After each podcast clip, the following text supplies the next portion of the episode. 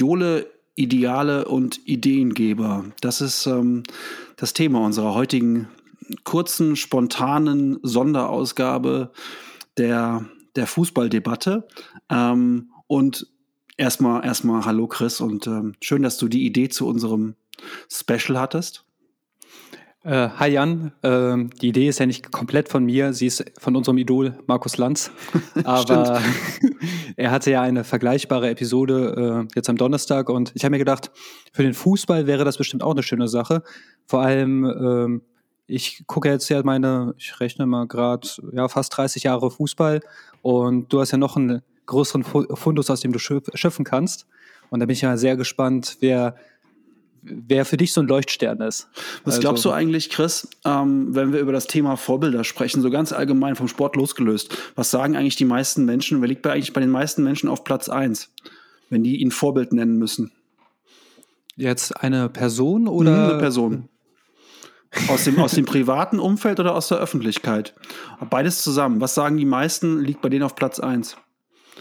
Ich würde sagen, reflektierte Menschen würden als erstes an ihre Elternhaus denken ja. oder Familienmitglieder. Sag mal Platz 1. Äh, Platz 1, ähm, Günther was, glaub, was glaubst du? Nee, jetzt wirklich, also Platz 1 Günther Jauch. Bei den meisten Menschen ähm, ist, ist, die, ist die Mutter auf Platz 1. Ah, okay. Das äh, finde ich aber positiv. Ja, Platz 2? Dann der Vater wahrscheinlich, oder? Hätte ich auch gedacht, Mutter Teresa. Platz 2 okay. Mutter Teresa, Platz 3 dann der eigene Vater. Dann kommt Nelson Mandela, Michael Gorbatschow, Albert Schweitzer, Mahatma Gandhi. Ähm, und dann Martin Luther King, Albert Einstein und auf Platz 10, also gerade noch so in den Top 10, ist äh, Jesus Christus. Direkt danach kommt dann Günther Jauch. Also es ist natürlich bei Männern und Frauen ein bisschen unterschiedlich und auch Ost und West ein bisschen unterschiedlich, aber im Prinzip ist das so, ähm, Günther Jauch und Dalai Lama scheitern ganz knapp an den Top 10. Wobei ich glaube, das sind, ähm, es gibt das Phänomen bei Meinungsumfragen, äh, dass die Befragten sehr häufig gewünschte Antworten rausgeben. Mhm. Kleines Beispiel aus dem Studium. Äh, Modezeitschriften kennst du jetzt gar nicht so viele, ne? Und auch die meisten Frauen kennen gar nicht mal so viele. Und dann werden sie bei einer Straßenumfrage gefragt und Vogue ist dann sehr häufig die Top-Antwort. Und dann ähm, guckt man sich die Zielgruppe an, die Verkaufszahlen und dann merkt man, da kann etwas nicht stimmen.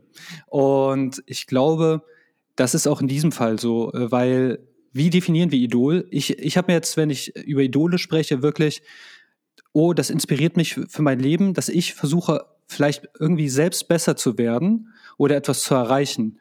Und äh, so bewundernswert diese Personen sind, die du alle genannt hast, ich habe mich jetzt noch nie in meinem Leben gefragt, was würde Mutter Teresa jetzt tun? Ja, äh, vielleicht nennen die meisten noch einfach die Zeitschrift Vogue, weil sie denken, es wird W-O-K-E geschrieben. und äh, nehmen deswegen die Zeitschrift Vogue, weil sie denken, es wäre eine besonders woke Zeitschrift. Dabei ist genau das genaue Gegenteil natürlich der Fall. Ja, ich habe mich. Fun Fact? Noch ein ähm, Fun Fact? Ja. Zu Günther Jauch, kurz. Äh, eine Umfrage war vor zehn Jahren mal, äh, wer, so, äh, wer sollte Ihrer Meinung nach Bundespräsident werden? Günther Jauch mit Abstand auf Platz 1. Ja, gefolgt von Jürgen Klopp. Ernsthaft? Weiß ich nicht, aber würde ich, könnte ich mir heutzutage gut vorstellen. Also genau das ist der Punkt. Ne? Also äh, wem einfach wir, eifern wir nach, zu wem schauen wir auf, was sind Idole und Vorbilder. Ich sage direkt vorweg, bevor wir jetzt wirklich ins Thema einsteigen, ähm, im ersten Moment habe ich gedacht, ah ja, cool, geile Folge, cooles Thema.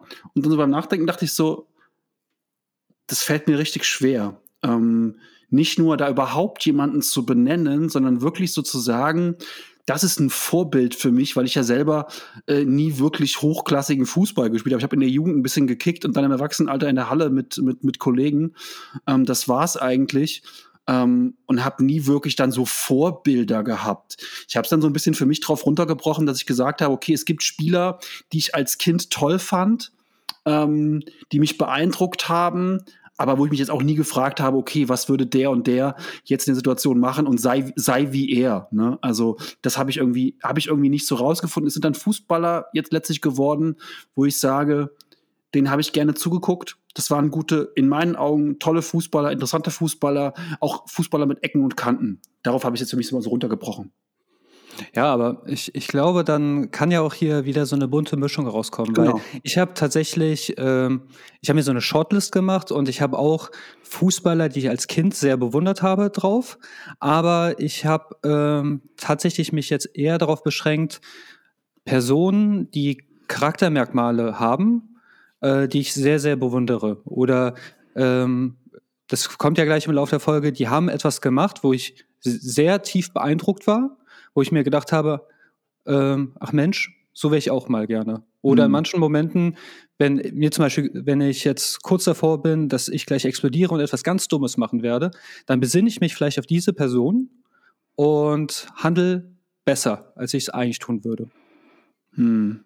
Okay, da sage ich direkt dazu, so weit hat mich, glaube ich, kein Fußballer ähm, wirklich geprägt als Vorbild und Idol. Da würde ich dann eher in meinem privaten Umfeld ähm, irgendwie suchen oder in meinem beruflichen Umfeld. Das glaube ich viel eher, dass es in meinem beruflichen Umfeld ganz viele Personen gibt, die mich ähm, die mich menschlich stark beeindruckt haben und die mich auch dann in meinem ganzen Tun und Handeln im, als, als das, was ich bin, im, im beruflichen Sinne geprägt haben. Da glaube ich, hat es kein Fußballer äh, so hingeschafft, aber dennoch habe ich Fußballer, denen ich einfach, wie ich es eben schon gesagt habe, gerne zugeschaut habe, die ich einfach cool fand, die für mich Ecken und Kanten hatten und die einfach mir, mir Spaß an meinem allerliebsten Hobby äh, bereitet haben. So, von daher würde ich sagen, ähm, ich habe mindestens drei, über die ich ein bisschen länger erzählen kann, aber du kannst gerne, hast du, hast du wirklich ein Ranking jetzt gemacht für dich? Ähm, ich habe jetzt äh, zwei Personen, die ich auf jeden Fall beleuchten werde. Mhm. Und dann habe ich zwei äh, Personen als Kindheitsidole äh, markiert. Und ja, äh, ich gucke kurz. Ah, blöde Face ID. Jetzt äh, war ich ja nicht vom. Äh, jetzt habe ich den Code eingeben. Also ich habe genau zwei, vier, sieben Personen sind auf dieser Liste, äh, wo zwei davon Kindheitsidole sind, zwei davon äh, sind, würde ich auch jetzt sagen, aktuell für mich Idole. Und drei äh, Personen, die ich einfach so mit einem Satz kurz mal gern ankratzen würde, um einfach kurz zu erklären, warum ich die so bewundere. Dann fangen wir doch mal mit denen, mit denen, mit einem Satz, fangen wir mit denen nochmal an. Okay, ähm, mit denen, ähm, ja, ganz klar für mich Luka Modric. Also für mich ist es halt einfach ähm, als Kroate, das klingt jetzt ein bisschen doof, wenn ich das sage, hat, da bist du schon doch mehr Patriot als hierzulande. Das ist auch, hat nicht diese Färbung, die wir, die es hier, hat, hier hat. Und Luka Modric ist halt einfach, ich habe tatsächlich, als diese Weltfußballerwahl war, habe ich glasige Augen bekommen und nur weil ich mich kontrolliert habe, nicht geweint, weil ich, es mich so bewegt hat. Man muss das gucken. Ähm, Kroatien hat seine Abhäng äh, Unabhängigkeit erst seit 1992 und äh, wir sind eigentlich ja nur ein bisschen mehr als vier Millionen Leute, groß wie Rheinland-Pfalz, ja. Und dass es einer geschafft hat, der auch sehr viele Steine, also wie viele im Krieg, nach dem Krieg, äh, ein sehr steiniger Weg und er hat es an die Spitze der Welt geschafft das hat mich sehr bewegt und er steht für mich äh, für dieses Fußballwunder Kroatien, weil ich finde das einfach sehr bemerkenswert, wenn man die Statistiken nicht von Wikipedia bemüht, nämlich sondern das ab 92, was die geleistet haben. Und da, da fühlt sich jeder Alte auch sehr zugehörig. Gut, das war jetzt mehr als ein Satz. Ja, war es definitiv. Ich muss da kurz einhaken. Ähm, Nachfrage: äh, Vier Millionen Kroaten, sind das nur die Einwohner des Landes oder sind das auch die, die, ähm, sage ich mal, im Ausland leben? Weil das sind ja schon auch sehr viele. Ne? Wenn ich jetzt mal so äh, in meiner Bubble gucke, ähm, wenn ich meine Bubble wahrnehme, müsste es eigentlich ähm, fünfmal so viele Kroaten wie Chinesen geben auf der Welt, aber die Fakten sagen irgendwie was anderes. Aber ich kenne gefühlt viel mehr Kroaten als Chinesen. Äh, aus dem Kopf raus, ich glaube, Einwohnerzahl ist 4,7 Millionen und äh, wie viel es jetzt im Ausland sind. Ähm, ich würde mal spontan, spontan sagen, fast doppelt so viele nochmal, ne? Ich glaube, das sind dann aber nicht mehr Kroaten, weil die Kroaten, die zum Beispiel nach Kanada, Australien oder in die USA geflüchtet sind, die haben meistens ihre Staatsbürgerschaft abgegeben mhm, und okay. äh, die sind dann so wie der Pulisic, der auch Pulisic genannt werden möchte. Ja. Und äh, dann klar jetzt hier in Deutschland, also Deutschland, Österreich, Schweiz, da gibt es natürlich große Bubbles, aber wenn du jetzt zum Beispiel, kaum ein Kroate wird jetzt nach, in die Slowakei oder nach äh, Kenia geflüchtet sein. Mhm. Also ähm, okay, wenn man natürlich über, über, über Fußballer so mit einem Satz redet, die einen ähm, irgendwie beeindruckt haben, dann äh, ist natürlich klar und auch so ein bisschen Pflicht, Pflicht dass ich als ähm, HSV-Fan natürlich Uwe Seeler benenne, der ähm, einfach, äh, wenn du HSV-Fan wirst, hm, das bin ich geworden, ähm, 83 durch meinen Onkel, ähm, mit dem ich viele Spiele geguckt habe und vor allen Dingen auch das Landesmeisterfinale geschaut habe. Ähm, und äh, ich habe dann von ihm die ganzen, die ganzen äh, HSV-Fan-Artikel geerbt und hatte dann schon mit, mit, mit sechs oder sieben so eine kleine Kutte und hatte ähm, diverse HSV-Utensilien. Und dann ist natürlich klar, du, du guckst dann so Fußballbücher durch. Früher ähm, hat man das eben so sonntags morgens, wenn man im Bett lag als Kind, äh, nicht viele Möglichkeiten gehabt, äh, außer ein Hörspiel zu hören oder ein Buch zu lesen. Ähm, und dann habe ich ganz oft so Fußballbücher durchgelesen und immer wieder äh, habe ich dieses Bild gesehen von Uwe Seeler. Äh, einmal, wie er auf Händen getragen wurde, als mit, dem, mit der Raute auf der Brust und dann, ähm, wie er natürlich ähm, im, im EM, WM-Finale ähm, 66, inzwischen wissen wir, dass dieses Bild natürlich vor dem Spiel aufgenommen wurde, weil die Kapelle auf dem Bild zu sehen ist, wie er mit, mit, mit gesenktem Haupt vom Feld geht. Alle sagen, das wäre nach dem Spiel, aber nein, es war vor dem Spiel, weil die Kapelle da war.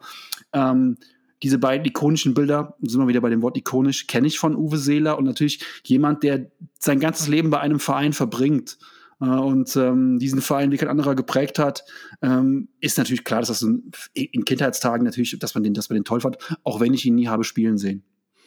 Ja, ähm, das ist nämlich etwas, äh, Uwe Seeler, ich weiß ja, dass er ganz groß ist und auch äh, große Erfolge mit dem HSV gesammelt hat, aber für mich ist das einfach ein alter Mann. Ähm, ich kenne den nicht als Spieler. Ich, ich gucke ja Fußball erst seit 1995. Und für mich ist das ein alter Mann, der ab und zu, wenn ich Sportstudio geguckt habe, da eingeblendet wurde. So, der sieht lieb aus, mit seiner Brille auch, ein bisschen rundes Gesicht, äh, den willst du knuddeln, dass der aber mal so ein richtiger Torjäger war. Mhm. Äh, so ein, äh, ich liebe das Wort Strafraumgespenst. Ähm, tolles Wort, ja. ne? ähm, äh, das, das glaubt man da gar nicht. Aber andererseits bei Max Eberl, glaubt man ja auch nicht, dass er mal äh, Profifußballer war, wenn ja. man den jetzt sieht. Uwe Seeler ganz schön. Ich habe ich hab einen, äh, einen wirklich einen, einen, einen Ehrenplatz, hat das Foto von, ähm, was ich mit Uwe Seeler machen konnte. Ich war mal im Stadion und hatte äh, VIP-Karten und habe Uwe Seeler mehr oder weniger übertölpelt und habe äh, mit einem Kumpel damals, der dann mit Handykamera bereit stand, habe mich schnell neben Uwe Seeler gemogelt und habe gesagt, hey Seeler, können wir ganz schnell ein Foto machen? Da vorne ist die Kamera. Und er dachte, glaube ich, ich bin sein Fahrer und äh, sagte ganz kurz, wo müssen wir eigentlich hin? Und er zeigte dann so in die Kamera rein. Ich habe ein sehr cooles Foto mit Uwe Seeler, bin ich ziemlich stolz drauf. Ähm, das äh, das äh, zu Uwe Seeler und ähm, ja, Vorbild, Idol kann man dazu nicht sagen, aber natürlich als, als kleiner Junge ähm, und als frischer HSV-Fan äh, fand ich ihn natürlich auch gut, klar. Ja, Logo. Also ähm, ähm so genau. Hast du, hast du noch einen mit einem Satz oder zwei Sätzen? Äh, zwei mit zwei Sätzen. Also ähm, der nächste wäre, da, jetzt kommt dieses Wow, böse, ja. Tatsächlich ein Robben. Äh, hat mich nämlich sehr beeindruckt in der Saison, als Bayern quasi das Vizekusen war und der ein Robben ja auch den Elfmeter verschossen hat. Dann wurde er zum Trainingsauftakt in der nächsten Saison ausgebucht von eigenen Fans, ja. Und ich finde es halt einfach schön, wie er das alles durchgehalten hat und wie dieses Märchen, dass er das Wembley-Tor geschossen hat, ähm, der Kerl hat sehr viel Gegenwind bekommen und hat trotzdem immer weitergemacht, bis er da war, wo er, wo er zum Schluss stand. Das hat mich beeindruckt. Und willst du gerade noch was zu Robben sagen? Sonst äh, sage ich den nächsten, den ich sehr schnell abgehandelt habe. Nee, sag ruhig den nächsten noch. Ähm, tatsächlich, er steht äh, für mich für eine Art von Fußballer, die ich einfach sehr schätze, die auch immer seltener wird. Ich nenne ihn auch häufig den letzten seiner Art. Das ist tatsächlich Mario Mandzukic. Ähm, Mario ist nämlich eigentlich kein guter Stürmer. Also der hat keinen Torinstinkt. Wenn er aufs Tor zurennt, das ist wie bei Ivica Olic, da weißt du gar nicht, ob der reingeht. Bei Lewandowski, da fragst du dich nur, in welche Ecke geht er rein, aber der geht rein. Aber was ich an dem mag, ist diese physische Präsenz, dieses Acker nach hinten, diese Geschichte, die Jupp Heynckes erzählt hat, hier willst du Torjäger werden oder möchtest du Champions League-Sieger werden? Und er verzichtet auf die Torjägerkanone, spielt nicht Bundesliga, um noch fitter zu sein fürs Finale. Das ist einfach ein Mannschaftsspieler, der der auch mal später dann auf dem linken Flügel gespielt hat bei Juventus, der einfach nur Fußball spielen will und das macht, dass sie also so, ein Arbeiter für die ganze Truppe. Und ähm, die sind sehr selten geworden und dafür liebe ich ihn. Und äh, was ich nie vergessen werde, jetzt tut es vielleicht dir ein bisschen weh, aber gerade das Halbfinale gegen England, da hast du gesehen, die Kroaten, die konnten alle nicht mehr rennen. Mario Mandzukic war klinisch tot quasi und der schindet sich 120 Minuten da übers Spielfeld und denkt keine Sekunde ans Aufgeben. Also ich finde diese Kämpfer, also ob Arturo Vidal, also das sind ja auch häufig ein bisschen diese Fußballassis, aber ich finde es einfach immer toll, wenn jemand einfach kämpft. Hm. Ähm, Vielleicht dann von meiner Seite aus zwei, die ich, was heißt zwei? Glaube ich nehme erstmal einen, den ich so mit einem Satz abhandeln kann. Ähm, als ich äh, wirklich intensiv angefangen habe, Fußball zu gucken, war im Prinzip die 82er WM war jetzt mal geschenkt, aber war so die 86er WM, war das erste Turnier, was ich wirklich intensiv verfolgt habe. Ähm, da ist mir aber irgendwie so kein Spieler wirklich in Erinnerung geblieben.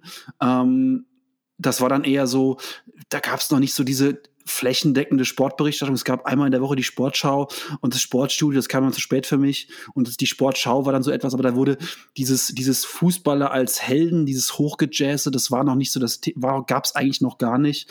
Ähm, trotzdem war natürlich bei die WM 90 war eigentlich so der Startschuss auch für so ein so ein bisschen die Kommerzialisierung des Fußballs, für das, was dann alles jetzt in den nächsten Jahren noch kam und ähm, äh, bei der WM 90 ging halt ganz klar der Stern von Lothar Matthäus so wirklich auch auf ähm, in, der, in der breiten Öffentlichkeit. Und ähm, ich will nicht sagen, dass Lothar Matthäus für mich ein Idol oder ein Vorbild war oder ein Ideengeber, aber äh, die Spielweise bei der WM 90 hat mich schon nachhaltig beeindruckt. Und ähm, ich glaube, ähm, dass ich relativ genau dir die Szene nachstellen könnte seines Tores gegen, ähm, gegen Jugoslawien damals in der, in der, in der Vorrunde. Ähm, dieses Solo über, äh, über, über 60 Meter und dann der Abschluss Vollspann ähm, in die Ecke. Ähm, das hat so für mich so ein bisschen so etwas ausgelöst, wo ich dachte, okay, ähm, ja, das ist schon ein, ein besonderer, herausragender Spieler. Ich guckte als Kind irgendwie Fußball auch ganz anders. Man denkt dann so, ja, das ist so ja, also man hat Fußball ganz anders wahrgenommen und dann kam dieses, diese Einzelleistung von Lothar Matthäus. Ähm, gut, jetzt kann man über Lothar Matthäus sicherlich über viele seiner, seiner Karriere, äh, Sachen seiner Karriere auch, auch trefflich streiten und so weiter. Gar, keine Frage. Das ist ja generell ein Problem. Je näher man sich so Idole und Vorbilder und ähm, so Sportstars mal anguckt, desto schwieriger wird es, diesen, diesen Status aufrechtzuerhalten. Aber ähm, ja, trotzdem so eine Szene, die ich als Kind einfach beeindruckend fand. Natürlich hat er nachher den WM-Pokal auch hochgehalten und wir haben in, in, einem, in einem souveränen WM-Finale ähm, äh, Argentinien geschlagen. Von daher ist Lothar Matthäus schon auch so ein bisschen, natürlich war der damals auch das, der Held bei den meisten Kindern, ganz klar. Ja, wobei, da will ich mir einen Satz klauen von unseren Idolen Lanz und Precht äh, je näher du an einen rangehst, desto mehr muss dieses, äh, dieses Idol-Sein auch bröckeln, ne? Mhm. Also je, je mehr du von jemandem kennenlernst, das ist, glaube ich, normal, weil man ja auch dann Schattenseiten feststellt. Ähm, und ich glaube, bei Lothar Matthäus musst du gar nicht so nah rangehen, damit es bröckelt. Also da reicht schon, wenn du aus der großen Entfernung drauf guckst, dass da der so ein bisschen bröckelt. da musste man vor ein paar Jahren nur Vox einschalten. Da habe ich ihn mit seiner, ich glaube, bulgarischen Frau beim Shoppen gesehen. Ja, und Liliana äh, und so. Ja, ja, also ja.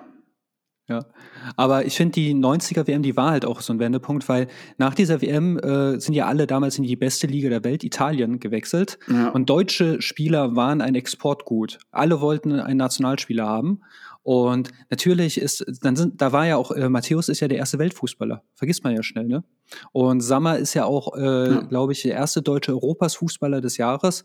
Ähm, das, man kann sich das heute gar nicht vorstellen oder vielleicht jetzt wieder, aber vor ein paar Jahren, ähm, dass deutsche Fußballer, die ganze Welt sowas, sowas, was äh, Ronaldo oder Messi, ja, vielleicht in milderer Form, das war mal, äh, äh, waren Matthias Sammer und äh, Lothar Matthäus.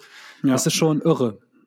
Ähm, Kindheitsidole habe ich aber das, dazu, äh, weil ich aus heutiger Sicht ist der eine für mich kein Idol mehr wirklich, aber äh, als ich damals 95 mein Bayern-Trikot bekommen habe, aber die Beflockung einfach zu teuer war, ich habe aber Mehmet Scholl immer angehimmelt. Ich fand ihn immer toller als die Dortmunder. Äh, mir wird ja immer gesagt, hier äh, FC Bayern Erfolgsfan, Pustekuchen. Ich habe äh, Bayern München gegen äh, Bordeaux äh, damals im UEFA Cup noch geguckt. Äh, damals war nämlich Dortmund am Drücker, meine ganze Klasse war schwarz-gelb. Aber ich fand Mehmet Scholl so toll. Und natürlich in der Nationalmannschaft, äh, während alle Kinder Davo Schuka toll fanden, fand ich eigentlich Robert Prosnetschki am besten. Ähm, viele wissen einfach nicht, dass der Kerl einfach ein bisschen Pech hatte. Der war nämlich zeitweise der teuerste Fußballer der Welt. Und der hat halt ein bisschen Pech gehabt, dass dieser Bürgerkrieg kam. Wenn du dir aber heute, das, den Spaß sollten sich viele mal machen, den Namen äh, bei äh, YouTube eingeben und dann gucken, wie der bereits in den 80ern und in den 90ern Fußball gespielt hat, da gab es zu der Zeit nur einen, der das konnte, und das war JJ Okocha, hm. der auch seiner Zeit total voraus war. Und ähm, es ist ein bisschen schade, dass das durch diese Umstände nie dazugekommen ist. Aber den beiden, die haben mir so auch wirklich die Lust am Fußball gebracht. Und Mehmet, der war ja auch früher total toll. Ich finde ihn jetzt auch nicht jetzt total verkehrt, aber der, der hat jetzt so manchmal so ein bisschen Moves. Der weiß, wie er in die Schlagzeilen kommt und das gefällt mir nicht immer. Aber als Fußballer fand ich Mehmet immer total toll. Und ich fand es auch voll schrecklich, dass der Jürgen, den Odonko, der einfach äh, für mich die Qualitäten eines Forrest Gumps hat, lauf geradeaus. Mir ist auch egal, dieses eine Tor, mit, äh, das er mit Welt zusammen gemacht hat. Das ist nicht Grund genug, Mehmet Scholl zu Hause zu lassen. Ja, ähm, Vielleicht sind wir jetzt schon bei denen, die wir ein bisschen näher beleuchten können. Ähm, bei denen, äh, ja, ich tue mir so immer noch so ein bisschen schwer mit dem, mit, mit dem Idol und so. Ich bin eher auf, wirklich auf dieses Ding gegangen. Ähm, was, was hat mich beim, in meiner, in meiner Fußball-Gucklaufbahn wer hat mich dann nachhaltig geprägt und beeindruckt und ähm, wen habe ich dann zu bestimmten Zeiten einfach gerne zugeguckt. Also ähm, ich glaube, ich kann jetzt wirklich ab, fast schon abschließend so ein bisschen sagen, wirklich Idol und Vorbild sind es, sind es alle nicht für mich, sind halt ähm, ja, herausragende Fußballer, ähm, aber wirklich ähm, Idole und so weiter habe ich da habe ich da einfach nicht wirklich gefunden. Ähm, soll, ich, soll ich anfangen? Also anfangen, soll ich weitermachen? Ähm, das, das obliegt dir. Also ich habe jetzt, ich würde jetzt infolgedessen, ich habe jetzt drei Namen. Ja, genau. Über drei, ähm, über drei können wir jetzt auch noch ein bisschen genauer reden bei mir. Genau, dann äh, fang du an und dann würde ich sagen, spiel jetzt Ping-Pong. Du hast eben eine gute Vorlage geliefert. Du hast eben den, ähm, den beginnenden, ähm, äh, der Fachbegriff Balkankrieg, Jugoslawienkrieg, ich weiß nicht, wie der Fachbegriff dafür lautet, aber ähm, den, den ich nennen möchte, der ist damals ähm, zufälligerweise gerade in Deutschland, äh, macht bei seinem Onkel Urlaub und sein Vater verbietet ihm, wieder nach Hause zu kommen, weil der Krieg ausbricht. Ähm, weißt du, von wem ich spreche? Barbares. Ja, Sergei Barbares, genau. Toller ähm, Fußballer. Ja, ähm, die Geschichte ist, ist, wirklich, ist wirklich spannend, äh, wenn man sich sie mal so ein bisschen anguckt. Also wie ich eben schon sagte, verboten bekommen, nach Hause zurückzugehen vom Vater, dann zum Probetraining zu Hannover 96 geschleppt, ähm, für gut befunden worden, hat einen Vertrag bekommen und erster Trainer war Frank Pagelsdorf. Dann ist er Frank Pagelsdorf quasi gefolgt ähm, zu Union Berlin, zu Hansa Rostock und ähm, ist dann bei Hansa Rostock, so ging sein Stern auf in der Bundesliga. Für mich war der noch absolut kein Thema. Dann war er bei Borussia Dortmund, da habe ich erstmal wirklich auch gesehen, ah, cooler Fußballer, ähm, guter, guter Typ irgendwie von seiner ganzen, von seinem ganzen Auftreten her. Und ähm, dann kam Sergei Barbares im Jahr 2000 1 2002, glaube ich, zum HSV. Ähm, und äh, direkt, der war, glaube ich, keine, keine sechs Wochen da. Dann kam direkt dieses legendäre 4 zu 4 gegen Juventus Turin in der Champions League. Ähm, in der Champions League. Ähm, sein, ähm, sein, sein Trainer damals beim HSV war auch Frank Pagelsdorf. Ähm, wieder, wieder trafen sich die, die beiden, äh, trafen sich die Wege der beiden.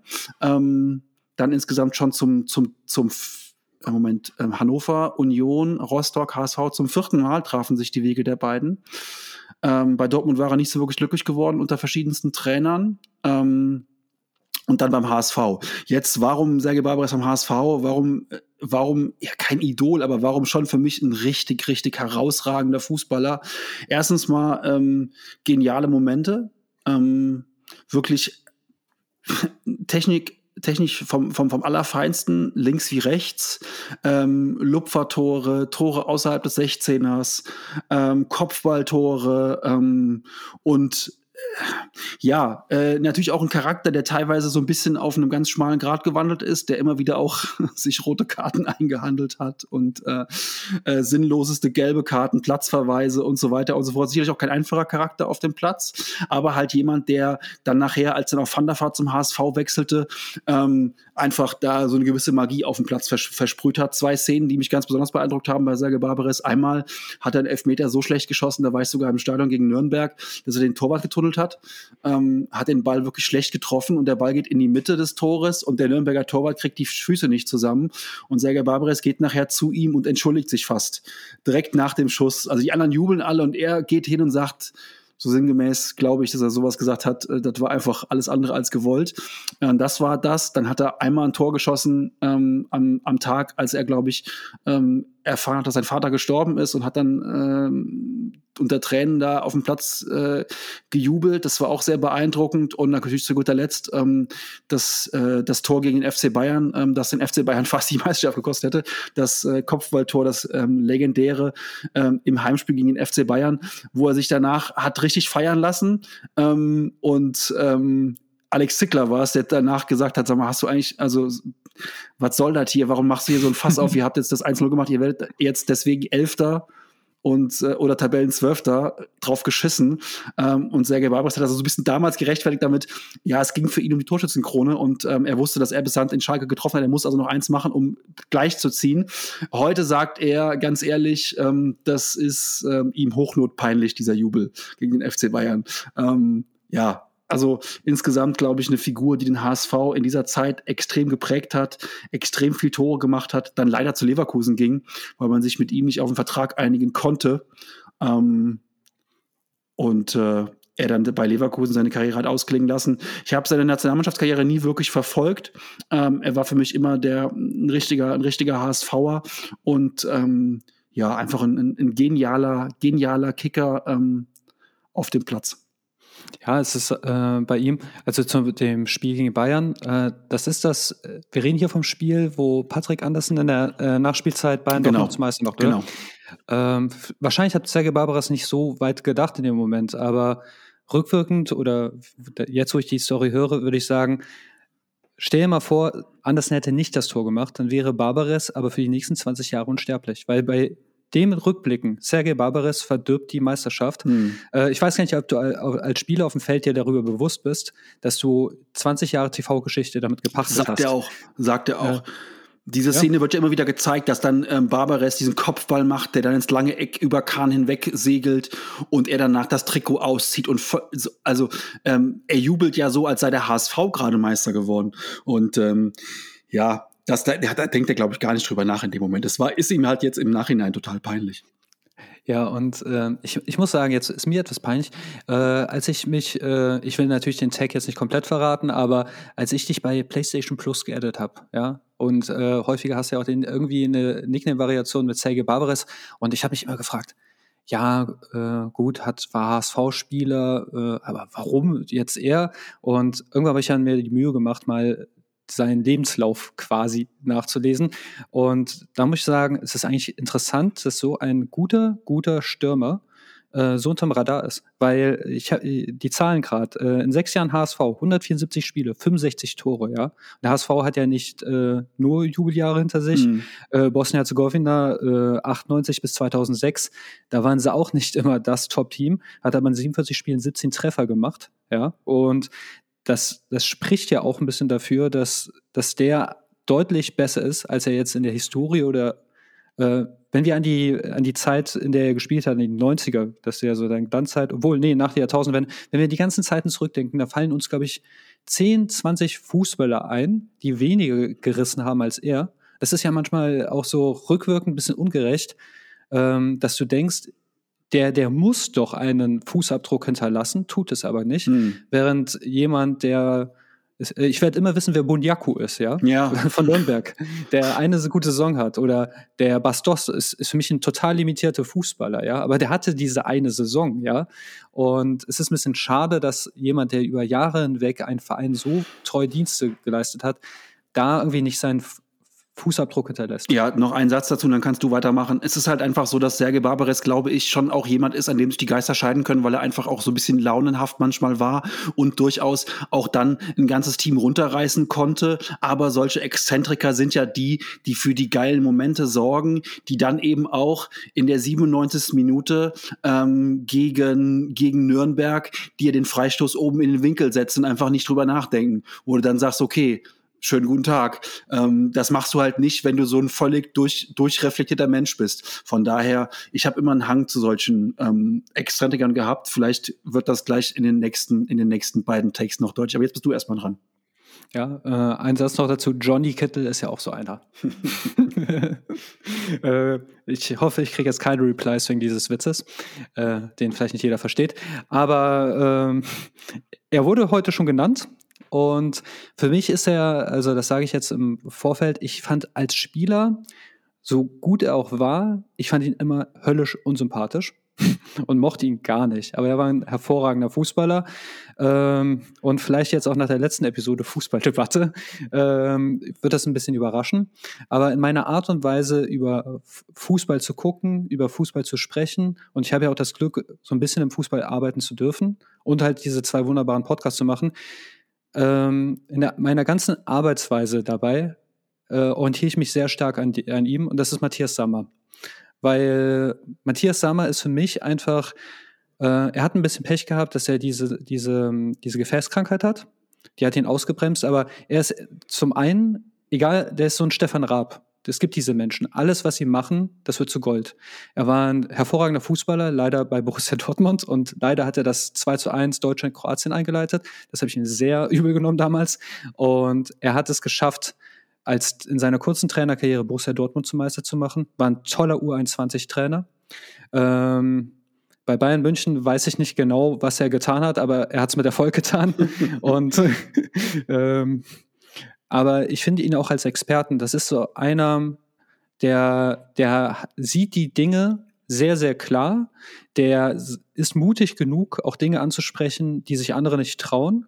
Und was ich bei ihm besonders toll fand, das, äh, daran erinnere ich mich an die äh, Zeit München, das habe ich auch in der Klönstuf neulich ja gesagt. Ähm, man mahnt immer Erfolg. Und das finde ich sehr stark. Er ist ja der Mahner. Äh, da gewinnt Bayern irgendein Spiel 3-4-0 und danach hörst du erstmal eine Matthias Sammer Wutrede als hätten die sich gegen den Oberligisten im Pokal blamiert. Und ähm, das imponiert mir, dieser, dieser klare Sachverstand mit dem äh, ab, abzüglich des Aussetzers vom, vom Ajax-Spiel. Ähm, ich finde den wirklich sehr, sehr toll. Und ähm, wenn ich irgendwann mal in meiner Art und Weise der Expertise und des Sachverstandes ähm, irgendwie daran kommen würde, dann, dann wäre ich sehr stolz auf mich. Also, obwohl er mir sehr viele, sehr viel Kummer bereitet hat. Also kannst du das nachvollziehen?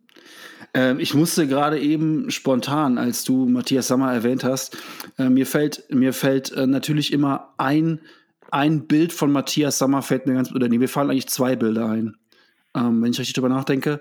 Ähm, das eine Bild ist Matthias Sammer, ähm, genau das, was du eben erwähnt hast, nämlich jubelnd vor der deutschen Fankurve und zwar nicht so ähm, Hände nach oben reißen, sondern einfach nur so die Faust zeigend und so ein bisschen den, den Ellbogen wippend, ähm, stand er vor der, vor der deutschen Fankurve, ähm, nachdem er das 2 zu 1 gemacht hat. Und Matthias Sammer am Spielfeldrand liegen, das ist das zweite Bild, ähm, und der, der, der Physio über ihn gebeugt mit dem, mit dem Tacker in der Hand und hat ihm die Augenbraue zusammengetackert. Und ich glaube, es war damals Marcel Reif, der im Live-Kommentar sagte, ja, sie können ihn auch nicht tackern, bis er grinst. Ähm, also äh, sehr schön, sehr schön. Das sind für mich die beiden Sachen. Und dieser blutüberströmte Sammer mit dem, mit dem Tacker äh, in der Hand, das ist so ein bisschen symbolisch vielleicht auch für ihn.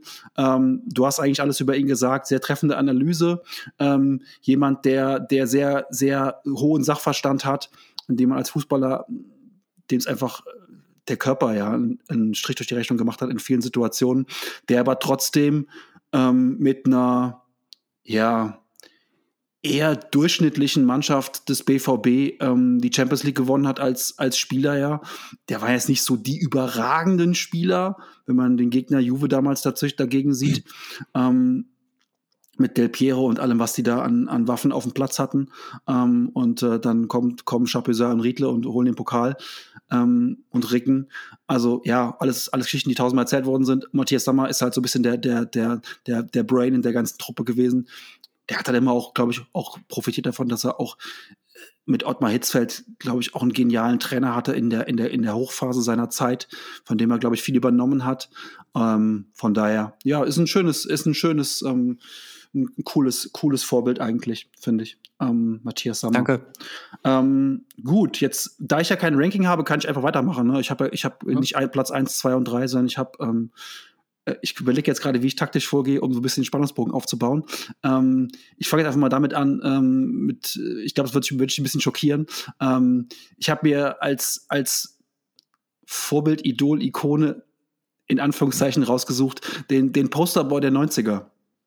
Und zwar Ende, der, Ende der 90er, ja, Anfang der 2000er, David Beckham, genau. Ähm, weil David Beckham ist so der erste wirklich der erste Fußballer, der weltweit zu einer richtig großen Marke gemacht wurde, ähm, der auch eine richtige Marke war. Ja, ich weiß, Zuschriften bitte. Ähm, es gab vorher Eric Cantona und es gab vorher auch George Best, ähm, den fünften Beatle. Ja, ja, alles tausendmal gehört, aber die waren halt wirklich äh, in England bekannt und sonst nirgendwo. Und David Beckham war eine weltweite Marke, ist eine weltweite Marke. Ähm, zwei Sachen dazu. Einmal David Beckham natürlich ähm, aufgrund seines Aussehens auf dem Platz ist etwa auf dem Platz etwas, Beson etwas Besonderes. Da kam in den 90er Jahren ein Junge mit blondierten Strähnchen auf dem Platz, etwas längere Haare, der auf der rechten Seite Flanken geschlagen hat, die wie Brandbomben in den Strafraum gesegelt sind, der Freistöße geschossen hat, äh, als gäbe es keinen Morgen und der dann irgendwann auch noch ähm, von der damals angesagtesten Pop-Girl-Pop-Band der Welt sich ähm, sich äh, in meinen in in meinen Augen zumindest die hübscheste ausgesucht hat und ähm, mit der auch überraschenderweise immer noch verheiratet ist. Ähm, also David Beckham ganz klar ähm, für mich äh, ein Fußballer, der mich in den 90ern und auch in den 2000er Jahren einfach beeindruckt hat. Ähm, denn ich finde ganz ehrlich, es gibt wenig Fußballer, die so stilsicher immer gut angezogen sind wie David Beckham. Ähm, und ähm, da muss ich ganz ehrlich sagen, wenn ich manchmal heute Leute sehe in äh, 5000 Euro Gucci und Prada-Jacken hinten mit, hinten mit äh, Graffiti äh, hinten drauf, da muss ich ganz ehrlich sagen, Katastrophe oder irgendwelchen weißen Basketballstiefeln. Äh, David Beckham, modisch, ähm, wirklich eine 10 von 10. Da gibt es überhaupt keine, gibt's überhaupt keine zwei Meinungen zu. Ähm, Frisurentechnisch kann man drüber streiten. Er hatte irgendwann mal so Cornrows und so. Da dachte ich immer so, hm, das ist jetzt nicht so geil. Aber ansonsten die Haare, der Bart, ähm, das Aussehen, die Klamotten, der Style, klar, alles von Victoria natürlich auch rausgelegt und, äh, und dazu gemacht worden. Ähm, ja, aber David Beckham auch eine gute Figur. Einfach.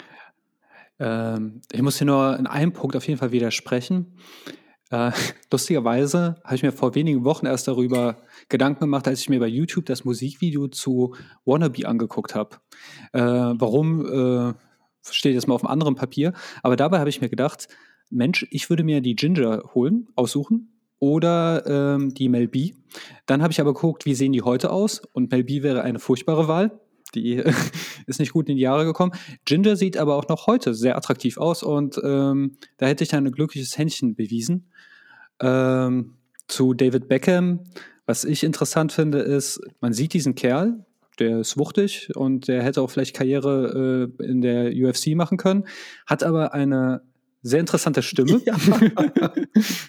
und, das stimmt. Äh, aber er hat seine Männlichkeit gerechnet, äh, Quatsch, äh, gerettet, indem ich bin mal äh, eingeschlafen auf der Couch, wacht nachts um drei auf und dann sehe ich eine Doku. David Beckham, ähm, also so eine Doku-Reihe im Urwald. Und der ist schon ein tougher Kerl. Also der, der ist, ich finde ihn eigentlich auch ganz cool wo ich ihm wahrscheinlich sehr unrecht mache. Ich habe nämlich auch gerade jetzt Wikipedia aufgemacht. Ich habe den immer so ein bisschen als overrated wahrgenommen. Also ähm, David Beckham wird ja immer als einer der, der ich meine, der hat tolle Vereine äh, bei den besten Vereinen gespielt, der hat große Erfolge gesammelt. Aber irgendwie hat er in, zu dieser Zeit gab es ja auch Figo und andere große Spieler und irgendwie fand ich die anderen immer ein bisschen brillanter. Aber ich tue ihm, glaube ich, einfach total unrecht. Der war bestimmt ein hervorragender Fußballer. Ich weiß selbst nicht, warum ich das Gefühl habe, dass die anderen einfach noch mal ein bisschen besser waren. Und äh, Jan, woher ich, kommt das? Ich glaube, ich glaube, das kommt so ein bisschen davon, dass äh, viele Sachen von Beckham so ein bisschen unter dem Radar liefen. Ähm, äh, also mein, meine Wahrnehmung von David Beckham begann halt relativ früh schon, als ähm, die Premier League gegründet wurde und mein, meine ähm, ja, Faszination für den englischen Fußball, haben wir schon ein paar Mal drüber gesprochen und er damals halt einer von diesen, von diesen Jungen, von dieser Klasse von 92 war, die zusammen mit Paul Scholes und den Neville-Brüdern ähm, und dann kam irgendwann noch Roy Keane dazu und ähm, Solskjaer war dann äh, auch da in der Mannschaft mit dabei irgendwann. Ähm, einfach auch eine, eine, eine geile Zeit bei, bei United hatte unter Alex Ferguson ähm, und die natürlich auch den englischen Fußball geprägt haben. Nicht zuletzt dann der Höhepunkt, ähm, um mal ganz kurz das Messer nochmal bei dir reinzutreiben, äh, der 99er, die 99er Triple-Mannschaft, die damals Überragendes geleistet hat und David Beckham sicherlich im Finale auch ein einigermaßen okayes Spiel gemacht. Er hat da beide Ecken reingeprügelt, die dann zu den Toren führten. Ähm, ja, ich gehe mit dir. Ähm, es gab sicherlich bessere Fußballer, begnadete Fußballer, aber mich hat einfach dieses, diese Mischung aus dem, aus diesem Posterboy, den, den Haaren, dem Look und dann diese Freistöße, die Eckbälle, die Flanken, das alles ähm, hat mich, glaube ich, so ein bisschen zum, zum Beckham-Fanboy gemacht, der dann auch ähm, natürlich auch das ganze Drama abbekommen hat. Ne? 98, äh, 98 bei der WM, ähm, Ten Heroes and One Stupid Boy war damals die Schlagzeile, ähm, als er rot bekommen hat gegen Simeone. Ähm, und dann nachher bei der WM 2006 in Deutschland selbst verletzt am, am Rand saß und ähm, als sie gegen Portugal wieder mal im Elferschießen ausgeschieden sind. Äh, zur WM 2002 schießt er sie mit einem Freistoß in der letzten Minute, den er in den Winkel zirkelt. Ähm, in seinem zweiten Premier League-Spiel schießt er ein Tor aus, aus, aus, äh, aus der eigenen Hälfte heraus, überlupft den Torwart. Ähm, Alex Ferguson ist sauer auf ihn, kickt einen Schuh durch die, durch die Kabine, er bekommt ihn an die Stirn, muss getackert werden. Ein Riesenskandal in England. Und ähm, ja, dann haben sich irgendwann noch die Wege von Sir Alex und ihm getrennt und äh, ging dann zu Real Madrid und dann LA Galaxy und so weiter. Da war so ein bisschen noch ein bisschen Kirmeszeit bei ihm, aber es war ja immer so ein bisschen Kirmeszeit auch bei ihm. Von daher ähm, ja, durchaus ein Fußballer. Ich glaube, da werde ich einige äh, Replies für bekommen. Aber es geht hier nicht darum, wer ist der Beste, wer ist der Tollste, sondern es geht darum, wer hat einen so ein bisschen beeindruckt. Jetzt bist du wieder ja. dran. Und ich finde, ganz ehrlich, David Beckham ohne Kirmes wäre nicht David Beckham. Also Richtig. Das ist wie Balotelli und Zlatan ohne dumme Sprüche sind die nicht die, die sie sind, ne? Und ja. Ähm, ja. Ich glaube, ja. es gibt wenige, die bei, diesen, bei dieser Auflistung René Schneider nennen würden als ihr Idol. Nichts gegen René Schneider, aber weiß gar nicht, warum mir jetzt der kleine René Schneider einfällt, aber egal. Völlig abseitige, völlig abseitiger Einwurf gerade, aber egal. Ja. hätte, hätte, auch Jörg Heinrich sagen können. Keiner wird jetzt hier bei den Idolen Jörg Heinrich aufzählen. Ich, ich äh, Jörg Heinrich, da war ich äh, bei den Panini-Bildern, hatte ich ihn so häufig doppelt und ich war immer so sauer, wenn ich noch einen weiteren Jörg Heinrich bekommen habe. Ja. ähm, aber ja, ähm, ich springe mal zu meinem nächsten Idol. Ja. Ähm, ja, ganz krasser Kontrast zu David Beckham. Ähm, was man ja schon gesehen hat, ist jetzt so, ich habe ein Fable für Raubeine. Also bis auf Mehmet Scholl waren ja alles jetzt so eher physische Spieler und der nächste ist auch einer. Und ähm, den finde ich aus zwei Gründen ganz besonders toll. Also aus diesem, aus dieser harten, erfolgshungrigen Spielweise. Das traf aber auch auf fast alle bislang zu. Und ähm, Grund zwei sage ich, nachdem ich das Geheimnis gelüftet habe, das ist tatsächlich Oliver Kahn. Äh, Oliver Kahn, dieser Erfolgshunger, äh, ich glaube, keiner verkörpert den so krass wie er. Kung Fu tritt, eigenen Spieler äh, anknabbern, ähm, Eier, wir brauchen Eier. Aber was ihn halt einfach nochmal heraushebt aus dieser ganzen Bubble von, ja, wir sind knallhart und äh, mit uns kannst du auch einen Gefängnisfilm drehen, äh, Hauptdarsteller Boateng, Vidal, die ganze Knasttruppe. Aber was ihn raushebt, ist, ähm, ich finde, im Leben ist Größe zeigen mit das Wichtigste. Und also ich kann guten Gewissens sagen äh, oder traurigerweise auch feststellen, ich selbst habe im Leben schon einige Niederlagen einstecken müssen. Mir war es immer wichtig, dass ich mit Größe irgendwo gehe. Und ich, ich kann voller Stolz sagen, dass es mir sehr häufig gelungen ist. Und dann denke ich an Oliver Kahn bei der WM 2006 äh, zurück. Äh, 2002, äh, der hat uns ins, ins Finale gebracht. Und wenn er sich, wenn er nicht so angeknackst gespielt hätte, das war das Turnier seines Lebens. Und ich finde, der deutsche Fußball, ob Bayern oder Nationalmannschaft, der Typ ist schon zu, zu, äh, zu seinen Wirkungszeiten eigentlich ein, äh, wie sagt man das, nicht Monument, äh, eine, eine Legende, die, also eine lebende Legende war der. Und da dachte man unantastbar und der Jürgen, der sagt, nee, der Lehmann ist jetzt da. Der Lehmann war auch ein guter Torwart, aber trotzdem, das ist ja so wie, als würdest du in die Kirche gehen und über Heilige Witzen machen. Äh, das ist äh, schon fast Blasphemie, ja. Und was ich halt aber sehr schön fand, und das ist doch die absolute Größe, dass er dann trotzdem sagt, okay, akzeptiere ich, fährt mit zum Turnier. Und dann habe ich dieses Bild im Kopf, Elfmeterschießen gegen Argentinien. Und Oliver Kahn kniet sich runter zu Lehmann, gibt ihm Tipps, spricht mit ihm. Und kannst du mehr Größe zeigen als in diesem Moment? Äh, der Typ, der dir das, was angeblich dir gehört, wegnimmt, den supportest du jetzt. Und ich finde, das ist wirklich Größe zeigen. Und das fand ich sehr, sehr bewegend. Und das ist ein Bild, das ich nie vergessen werde. Ja, ist eigentlich ganz schön, weil natürlich ähm, Oliver Kahn so in der Wahrnehmung äh, von vielen als der verbissene Bayern-Spieler gilt, dem man nichts gönnt, ähm, der dann auch irgendwann als er Frauenaffären hatte, durch die, durch die Medien getrieben wurde, als hätte man sich drauf gestürzt wie die Aasgeier, dessen sportliche Leistung man aber immer ähm, so ein bisschen in Hintergrund, also die immer im Hintergrund war, denn Olli Kahn war ja auch schon ähm, in den 98er, 99er Jahren beim FC Bayern der herausragende Spieler. Ähm, ohne Olli Kahn, der das Finale 99 verliert, gewinnt der FC Bayern dann 2001 das Finale nicht, ähm, weil er im Finale halt einfach, ich glaube, zwei Elfmeter hält und ansonsten auch ein Riesenturnier spielt in der Champions League und viele Dinge, die Oliver Kahn auf dem Platz verkörpert hat, ist ja heute der FC Bayern. Wenn man gucken will, wo hat denn dieser ganze Mir sein Mir Scheiß angefangen und wann haben die Bayern eigentlich angefangen, ähm, so auf dem Platz alles aufzufressen, dann war das ja im Prinzip so ein bisschen, ist Oliver Kahn so eine der Keimzellen. Ähm, und was du gerade ansprichst, natürlich diese Situation, Größe zu zeigen, ähm, in der, in der wahrscheinlich persönlich größten Niederlage, ähm, lässt so einen Menschen natürlich auch wachsen, muss man ganz klar sagen.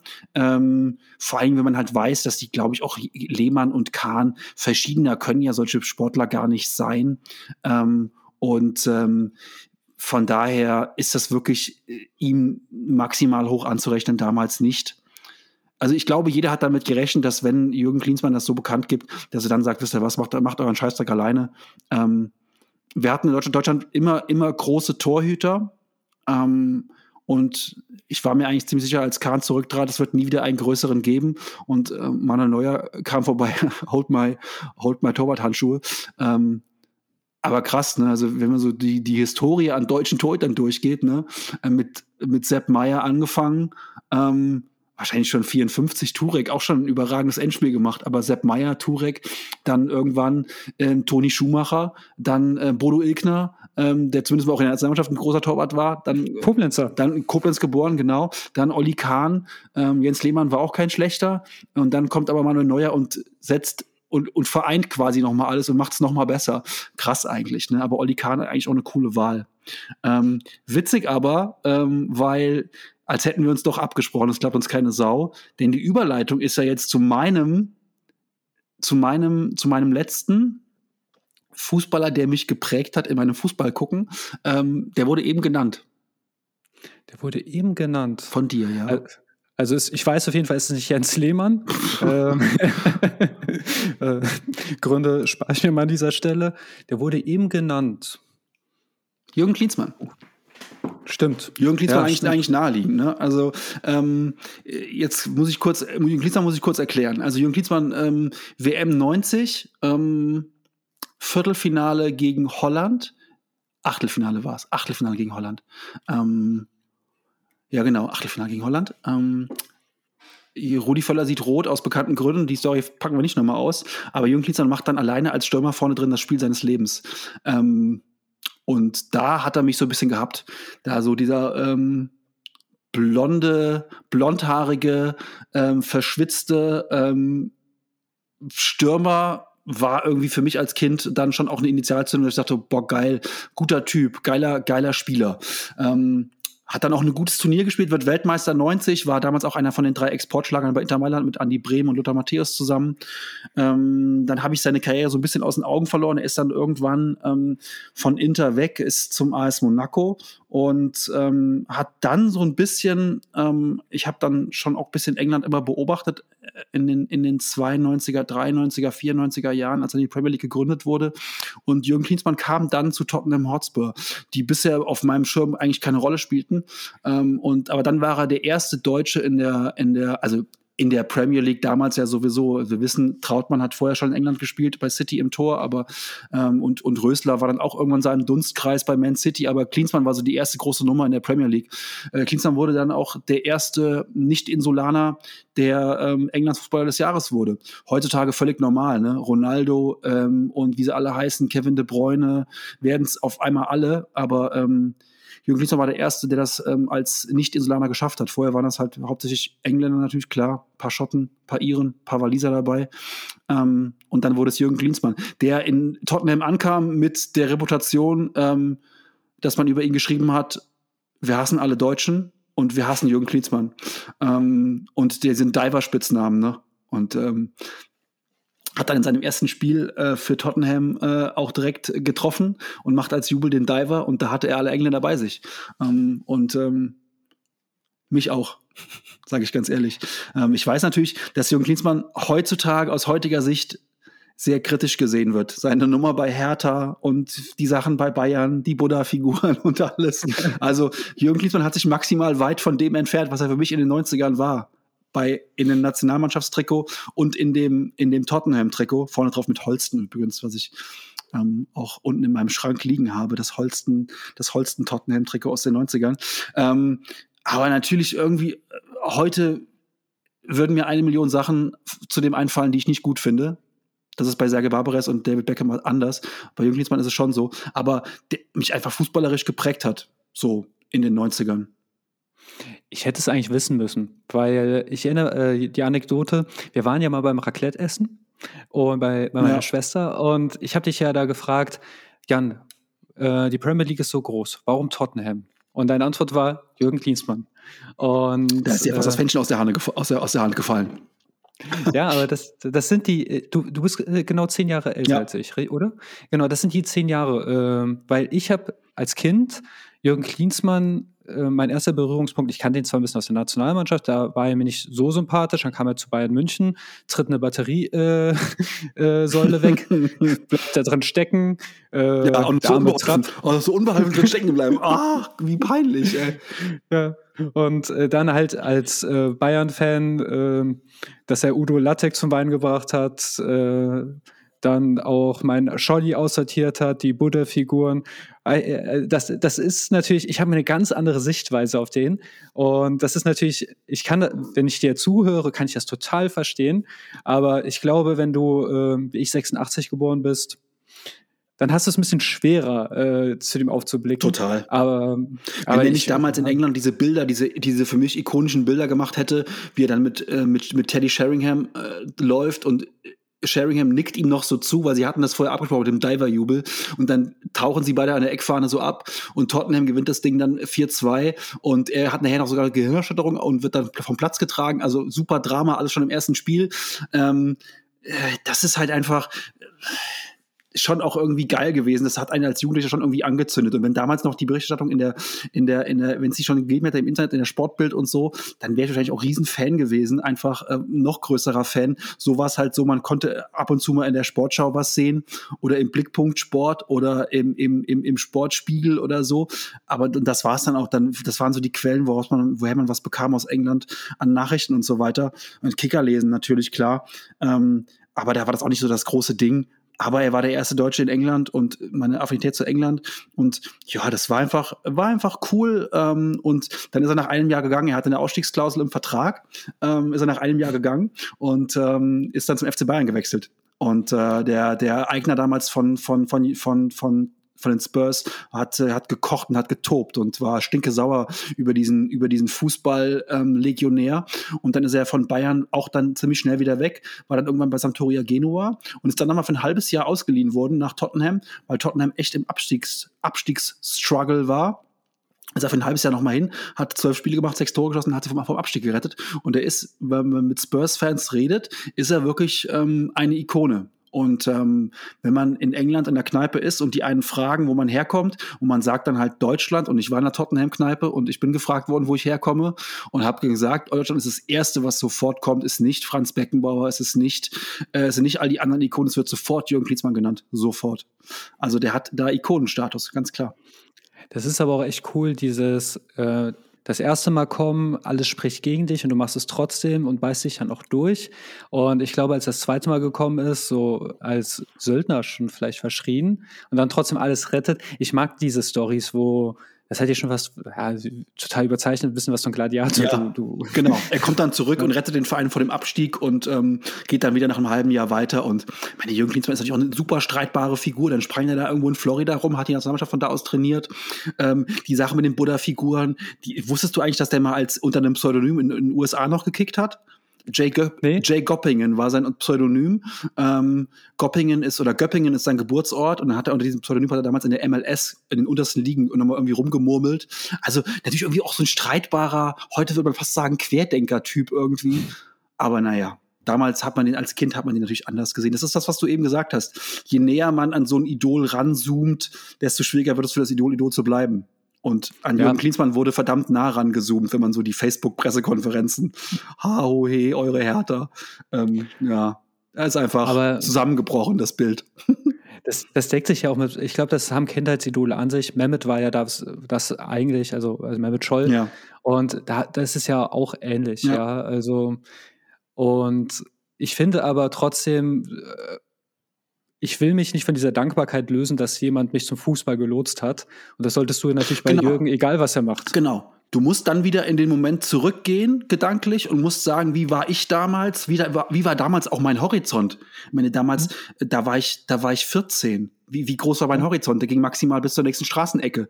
Ähm, und äh, da endete der da irgendwie. Also wir, es war ja nicht so, dass man, dass man mit 14 wie heute das Internet offen hatte und zu einer, zu einem, zu einem woken Rastafari erzogen wurde, sondern da war der Horizont war deutlich beschränkter. Ja. Und ähm, da, man muss einfach sehen, in, in der Zeit hatte der seine Berechtigung und alles ist gut. Ne? Also ich fand auch mal Bono toll. Also äh, also das hat halt einfach alles seine Zeit gehabt. Und ähm, heute sagt man halt, Bono nervt rum, aber es halt eine andere Zeit. Von daher, ich bin sehr gespannt auf, dein, auf, deine, auf deine letzte ähm, Idol-Idole, Ideengeber. Ja, ähm, da ist die Spannung wahrscheinlich bei den, also ich hab, äh, war heute Morgen ganz kurz mal bei Clubhouse drin und da habe ich gesagt, ich habe äh, gesagt, was das Thema sein wird und da ist direkt der Name geflogen. und das wird jetzt wenige überraschen. Äh, deshalb, ich lüfte das Geheimnis, Nico Kovac. Also Nico Kovac ist tatsächlich eine Person, die ich, die ich als sehr inspirierend empfinde, auch heute noch.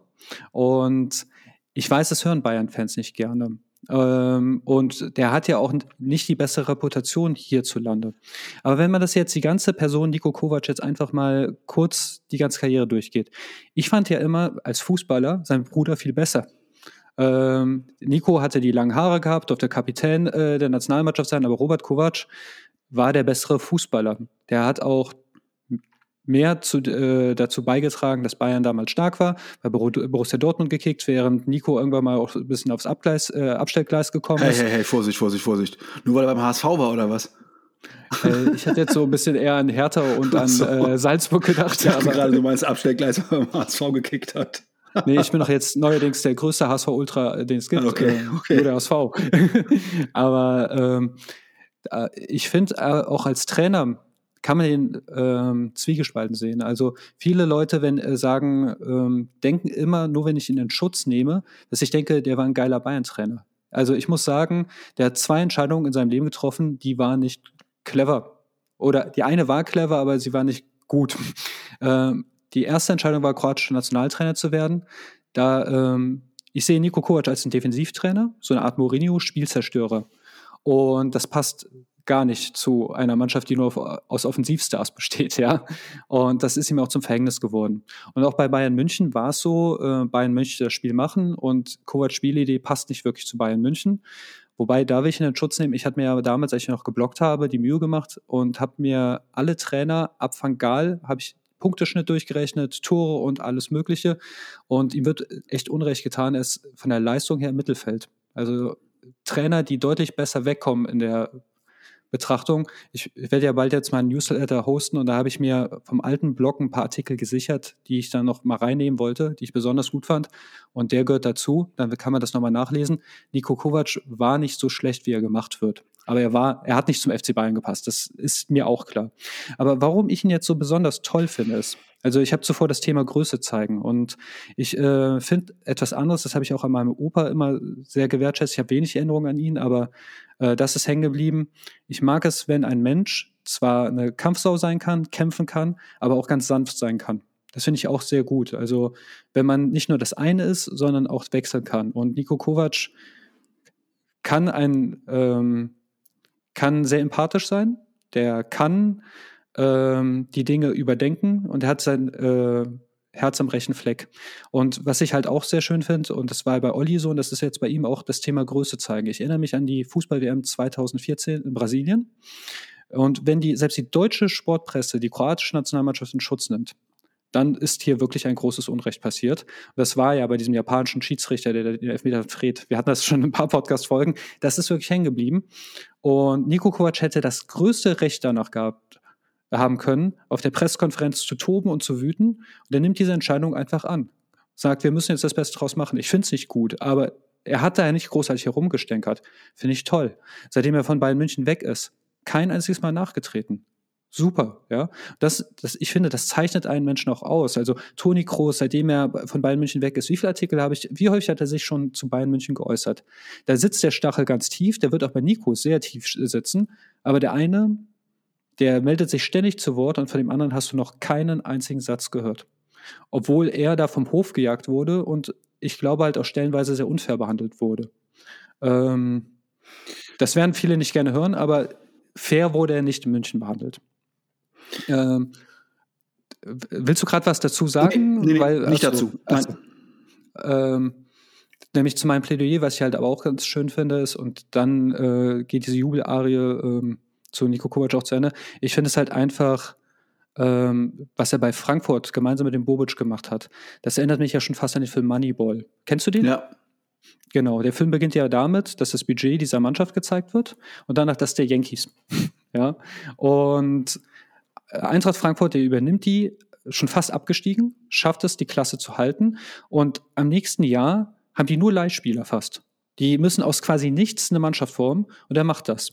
Äh, gemeinsam mit dem Bobic zusammen und er bringt die dazu, DFB-Pokalsieger zu werden. Jetzt kann man über die eine Schiedsrichterentscheidung äh, streiten, aber kommen wir mit Frankfurt erstmal in die Situation, dass eine Schiedsrichterentscheidung ähm, im Finale dazu führt, dass du Pokalsieger wirst der hat es geschafft, davon ein paar Leute so gut zu machen, die funktionieren gar nicht mehr bei den anderen Teams, so wie sie bei Frankfurt. Also er kann Spieler schon besser machen. Rebic war total gescheitert. Auf einmal kann er äh, Fußball zu spielen. Also Rebic war, äh, wäre fast der nächste Halilovic geworden. Äh, der ähm, äh, Stürmer J, J, Jovic. Jovic ist zu Real Madrid. Ähm, der Silver galt auch als so ewiges Talent ja, hat letztes Jahr eigentlich wäre Torschützenkönig geworden, wenn wir nicht zwei Irre, äh, Haaland und Lewandowski mhm. mit den Tor, also was der aus Frankfurt geholt hat und auch nach, äh, was der Adi Hütter durfte ja auch dann einiges übernehmen, diese Arbeit, ja. Und wenn dann Leute sagen, der ist kein guter Trainer, dann dann zeugt das eher davon, dass die keinen Sachverstand haben. Das sage ich wirklich klipp und klar und dafür kann ich, nehme ich jede Reply in Kauf, weil nur weil jemand nicht, ich finde, gute und schlechte Trainer, das ist ja immer etwas, du kannst den besten Trainer der Welt in irgendeine äh, Ecke schicken, wenn es nicht passt, dann passt es nicht. Hm. Und das, bei Kovac hat halt sich häufig Stationen ausgesucht, die nicht zu ihm gepasst haben. Aber jetzt zu attestieren, er sei ein schlechter Trainer. Ich muss auch über sagen, äh, man kann mal gucken, wo er Monaco abgeholt hat und wo sie am Ende der letzten Saison waren. Selbst wenn er jetzt wieder scheitert, diese Entwicklung muss er erstmal hinbekommen. Aber also dieses Durchhalten, dieses dieses Machen, das finde ich sehr stark, das Größte zeigen, das Feinfühlige und ähm, deshalb bewundere ich ihn sehr. Und letzter Fun Fact, tatsächlich wäre ich fast Nico Kovacs Nachbar in Kroatien geworden. meine Eltern, meine Eltern haben nach Häusern geguckt und das Nachbarhaus äh, stand zu Verkauf. Und allein schon um neben Nico Kovac wohnen zu können, hat man sich überlegt, wir haben uns dagegen entschieden, aber es wäre schon ziemlich geil gewesen. das wäre wirklich geil gewesen. Ähm, Nico Kovac, ähm, ja, ich habe es eben schon gesagt, ähm, um kurz so ein bisschen meine Connection zu ihm, also natürlich hat er beim HSV gespielt, ähm, zwei Jahre zwar nur, zwei Saisons, ähm, aber äh, ist mir da äh, in besonderer Erinnerung, weil das waren zwei Saisons, die wirklich richtig gut liefen für den HSV. Ähm, die Champions League-Saison und die Saison danach ähm, war, er, war er beim HSV. Ähm, Nee, Quatsch, er war da, er war davor schon da. Er war da, er war davor und dann die Champions-Saison ist dann gegangen zum FC Bayern. Ähm, und äh, hat bei dem legendären 4 zu 4 gegen Juventus Turin hat er ähm, ein überragendes Spiel gemacht, hat ein Tor geschossen. Ähm, ich erinnere mich aber auch noch ein, an ein Tor gegen Schalke 04. Da hat er ein, ein Fallrückzieher-Tor gemacht. Ähm, auch spektakulär, äh, auch sensationell. Ähm, und er war äh, beim HSV eigentlich ein bisschen zu gut für den Rest der Mannschaft, war so meine Wahrnehmung. Er hat, glaube ich, mich hat damals der Transfer sehr gewundert, warum er von Leverkusen, die ja damals Champions League Vizemeister, das ganze Ding, warum er den Schritt dann zum HSV machte. Ähm, aber das ich glaube, er hat da nicht den einfachen Weg genommen. Er hätte auch bei Leverkusen bleiben können. Er, ihm, ihm fehlt es da, glaube ich, an Spielpraxis. Und dass der HSV damals so jemanden holen konnte, war für mich eine ganz große Überraschung. Ähm, spricht aber auch so ein bisschen für Nico Kovac. Das war meine, meine erster, mein erster Kontakt mit ihm so. Und dann natürlich als Trainer von Eintracht Frankfurt, du hast es eben schon gesagt, wo er ja so ein bisschen auch aufgrund vielleicht seiner Herkunft einfach. Ähm, ist ja auch so ein, so ein, so ein Wedding-Typ wie, wie, wie die Boatengs und so. Ähm, einfach diese Multikulti-Truppe ja, moderieren musste erstmal auch, ne? Also du hast da so einen Haufen Leihspieler von, von, ich weiß nicht, 17 Spieler von, von 18 Vereinen so gefühlt und äh, aus, aus, aus, äh, aus neun Nationen und die musste da irgendwie zu, zu, so ein zusammengewürfelter Haufen, das musst du halt auch erstmal moderieren. Ein Satz nur dazu. Ähm, er hat die Sprache der Spieler auch gesprochen. So einen Fußballphilosophen hättest du da nicht hinschicken können, Marke Pep. Äh, mach mal lang, Brudi. Nee, das musst du, da musst du schon jemanden haben, der auch so diesen Slang spricht. Ganz klar, das meine ich auch mit seiner Herkunft. Das waren so meine Kontaktpunkte mit, mit Nico Kovac und ähm, dann der letzte, jetzt gerade die verpasste Champions League Quali, fand ich sehr schade, dass sie sich nicht qualifizieren konnten mit dem AS Monaco, knapp rausgeflogen gegen, ähm, ich glaube, Feyenoord, ne? Nee, Schachtjor war es. Schachtjor war es, Schachtjor war es, okay. Ähm, ja, also ähm, ja, aber finde ich, finde ich eine, finde ich eine ganz, ganz coole Wahl eigentlich, Niko Kovac. Ja, und da, also wir könnten jetzt wahrscheinlich, wenn es um große Sportler geht, oder wir könnten wir wahrscheinlich äh, mit unserem Fußball oder mit der, der Zeit, die wir gucken, wir, wir könnten wahrscheinlich ewig darüber schwafeln. Aber ja. ähm, wir wollten, ja auch, wir wollten ja auch einfach eine Stunde, eine Stunde eine, uns als, als Grenze setzen und ich glaube, was Idole und Fußballhelden angeht, könnte man jetzt noch drei, vier Stunden sprechen. Ne? Ja, aber hat mir trotzdem mal Spaß gemacht, mal äh, raus aus dem Tagesgeschehen zu gehen, das wir ja sonst mit der Fußballdebatte ähm, abdecken und äh, einfach jetzt mal zu philosophieren. Und das wäre auch heute, heute deutlich unangenehmer geworden, über das heutige Tagesgeschehen zu sprechen, aber das ist ein anderes Thema. okay, gut, dann würde ich sagen, ähm, können jetzt alle ähm, Hörerinnen und Hörer nach der Folge selber mal überlegen, was wäre denn mein Idol? und ähm, uns dann vielleicht auch einfach bei Twitter oder so eine kurze Nachricht schreiben. Ähm, wäre, fände ich eigentlich ganz cool, wenn wir so ein paar Nachrichten bekämen, ähm, was denn so fußballerisch eure Idole ähm, sind oder welche Spieler euch nachhaltig geprägt haben. Da freuen wir uns auf die Kommentare ähm, und der Chris wird es dann mit euch zu Ende diskutieren, ob das wirklich gute, gute Idole und gute, gute, gute Vorbilder sind. Gut. Ja, äh, für die Schreibfaulen auch bei Spotify hast du die Möglichkeit, wenn du in die Beschreibung gehst, ist dahinter ein Link. Da kannst du dann Sprachnachrichten uns schicken. Ah, also, guter Hinweis. Äh, ist eigentlich ein cooles Feature. Könnt ihr auch gerne nutzen. Ich kriege dann, glaube ich, eine Push aufs Handy und werdet mir das anhören. Bitte seid freundlich. Wir sind auf die Nachrichten gespannt und wünschen euch eine schöne Arbeitswoche und bis zum nächsten Mal. Bleibt gesund. Tschüss.